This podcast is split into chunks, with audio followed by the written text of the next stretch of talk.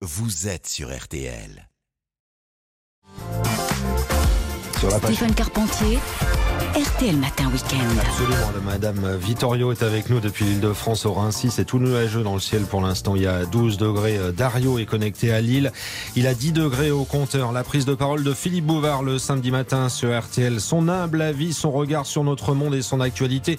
Actualité euh, politique, bien sûr. Philippe est connecté. Bonjour. Salut mon cher Stéphane, bonjour vous tous. Eh bien, à mon avis, la désignation en tant que première ministre d'Elisabeth euh, Borne doit beaucoup, outre à sa fibre gauchiste, à sa disponibilité.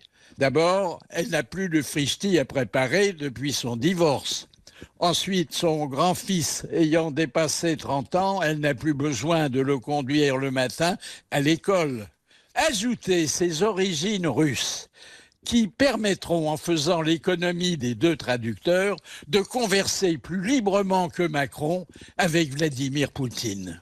Madame Borne est devenue le deuxième personnage de France. Ah ben certes, en cas de décès ou d'empêchement du chef de l'État, le président du Sénat assure l'intérim. Mais quand le numéro 1 voyage à l'étranger, le numéro 2 garde la boutique et préside le Conseil des ministres. Sauf en période de cohabitation, la proximité avec le magistrat suprême rime avec complicité. Jusqu'à présent, on imaginait qu'en tête à tête, les deux grands Manitou s'appelaient par leur prénom, voire se tutoyaient. Mais en sera-t-il toujours ainsi avec une dame? Elle a participé au choix des ministres, eh bien, elle surveillera quotidiennement leur efficacité. Elle veillera sur l'application des lois et elle en suggérera de nouvelles. Son autorité n'ira pas sans responsabilité, euh, principalement pénale, puisqu'elle pourra être déférée devant la haute cour de justice sur plainte d'un simple citoyen. À l'hôtel Matignon, elle va bénéficier d'un appartement de 213 mètres carrés, de 2000 mètres carrés de bureaux où s'activent 62 fonctionnaires et du plus vaste parc privé de la capitale.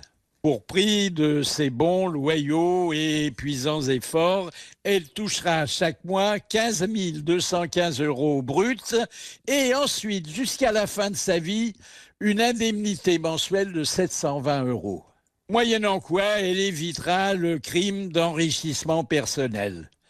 Car la République voit d'un très mauvais œil la prospérité de ceux qu'elle charge par ailleurs de faire fructifier les affaires du pays. La reine Élisabeth, comme on l'appellera sans doute si elle parvient à imposer ses vues au souverain constitutionnel, recevra au bout de six mois la Grand Croix de l'Ordre du Mérite national.